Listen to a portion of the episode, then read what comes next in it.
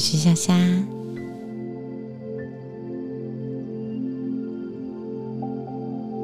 今天要为你说的睡前故事是《名圣经》中为荣衣高的故事。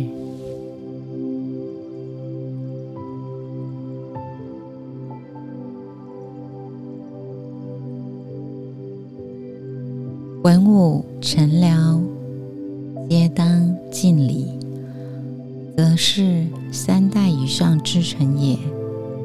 为荣衣高其人也。身为国家的文武官员，都应当尽忠职守，为国家社会服务，效法夏、商、周。三代及之前的忠臣良相，例如舜的乐官夔、舜的谏官荣、商汤的开国良相伊尹、舜的御官高陶。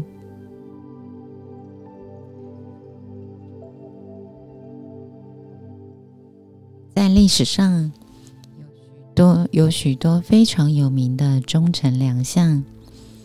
例如，圣王虞舜的月官夔、谏官龙，以及玉官高陶等，还有一位贤相，不但拥有治国的智慧，也具备军事才能，更辅助了五代商王治治理天下。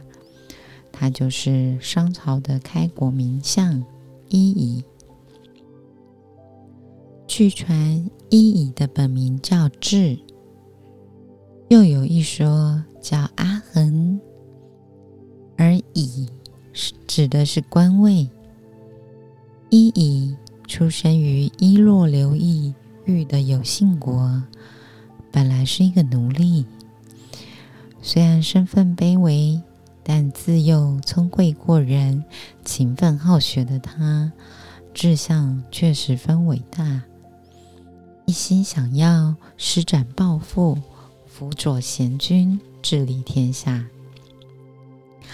而商朝的开国君王商汤，当时也还只是一个部落的首领。商汤和有姓国的公主联姻，相传伊尹为公主的陪嫁奴隶，也来到了商汤的领地，并且凭着高超的烹饪技巧。成为了商汤的厨师。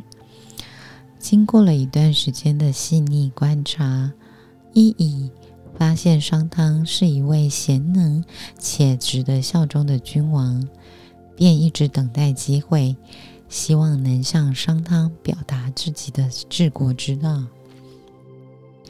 有一天，伊尹服侍商汤用餐，商汤对他的料理赞不绝口。忍不住开口问他：“这些菜实在太好吃了，到底是怎么做出来的呢？”伊尹微微一笑，恭敬地回答：“做菜是小事，但做得好并不容易。菜不能太咸，也不能太淡，佐料要精心调整，以搭配不同的食材。”其实，治治理国家就像做菜，很多事情不能操之过急，但也不能放任，唯有恰到好处，才能把事情做好。眼前这个厨子竟然能从做菜谈出一番治国的道理来，看来不但能料理食材，还能料理国家大事呢。商汤对此赞叹不已，立刻决定打破奴隶身份的限制，任用伊尹来协助管理国政。当时夏朝的君王夏桀暴虐无道，许多老百姓生活于水深火热之中。伊尹运用智慧，帮助商汤推翻夏桀，建立了商朝。伊也鼓励商汤要效法尧舜之道，做一位仁君。在他们两个的努力下，商朝初年的政治很清明，经济也很繁荣。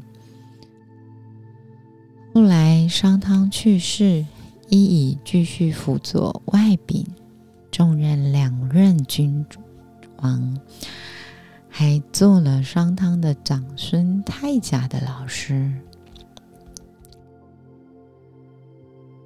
众人去世后，太甲即位。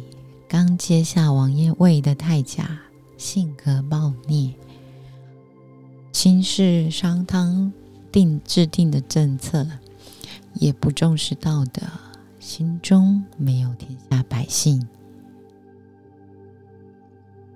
伊乙为了规劝和教育太甲，要求太甲到商汤的墓壁旁边居住。他不厌其烦的告诉太甲，身为君王，一定要始终如一的修养道德，懂得反省改过，让每一天的自己都能干干净净，就像全新的一样。太甲在商汤的墓旁住了三年，从一开始的不甘愿，到后来明白自己的错误。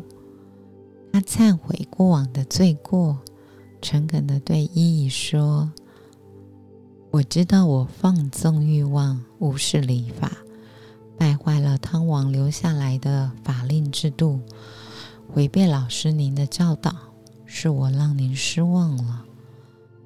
谢谢您没有放弃我，让我知道无论是做人，还是当一个君王，都要善始。”善终，伊伊非常欣慰，勉励太甲。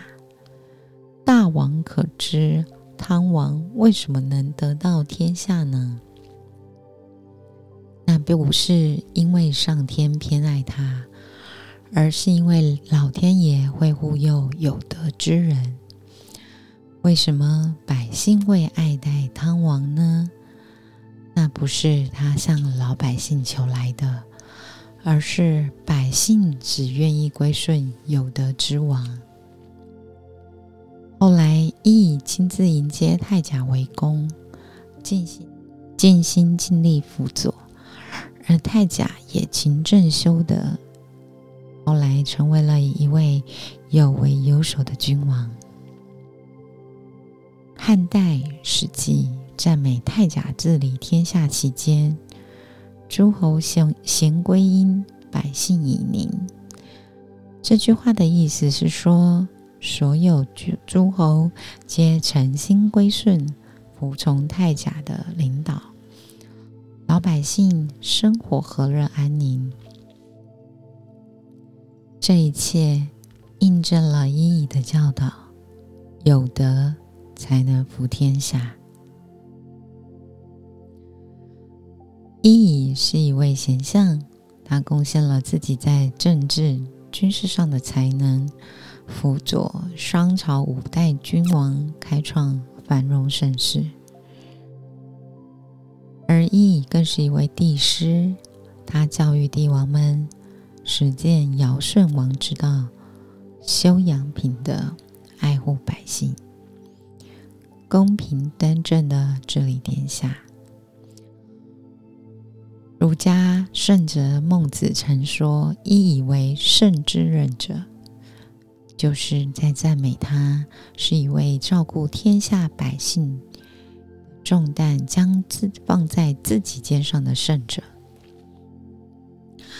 如此有勇气、肯承担的人，不只是完成了他身为人臣的职责，更是忠诚实践了那一份。”要为世人带来幸福的伟大理想。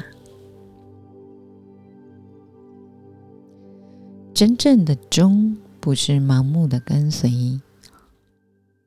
良禽择木而栖，选择公司或团队的时候，能先了解对方的理念和做法是否符合道德良心。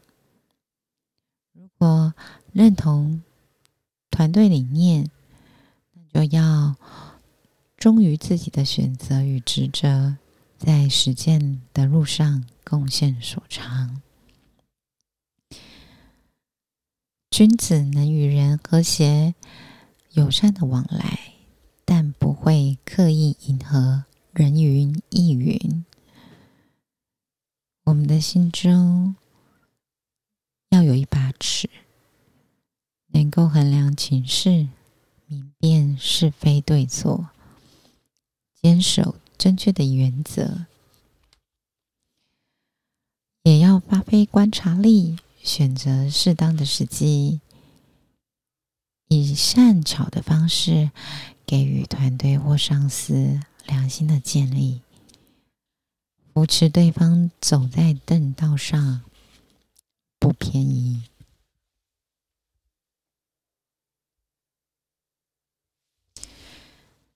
希望今天的睡前故事能祝你好眠。晚安。晚安。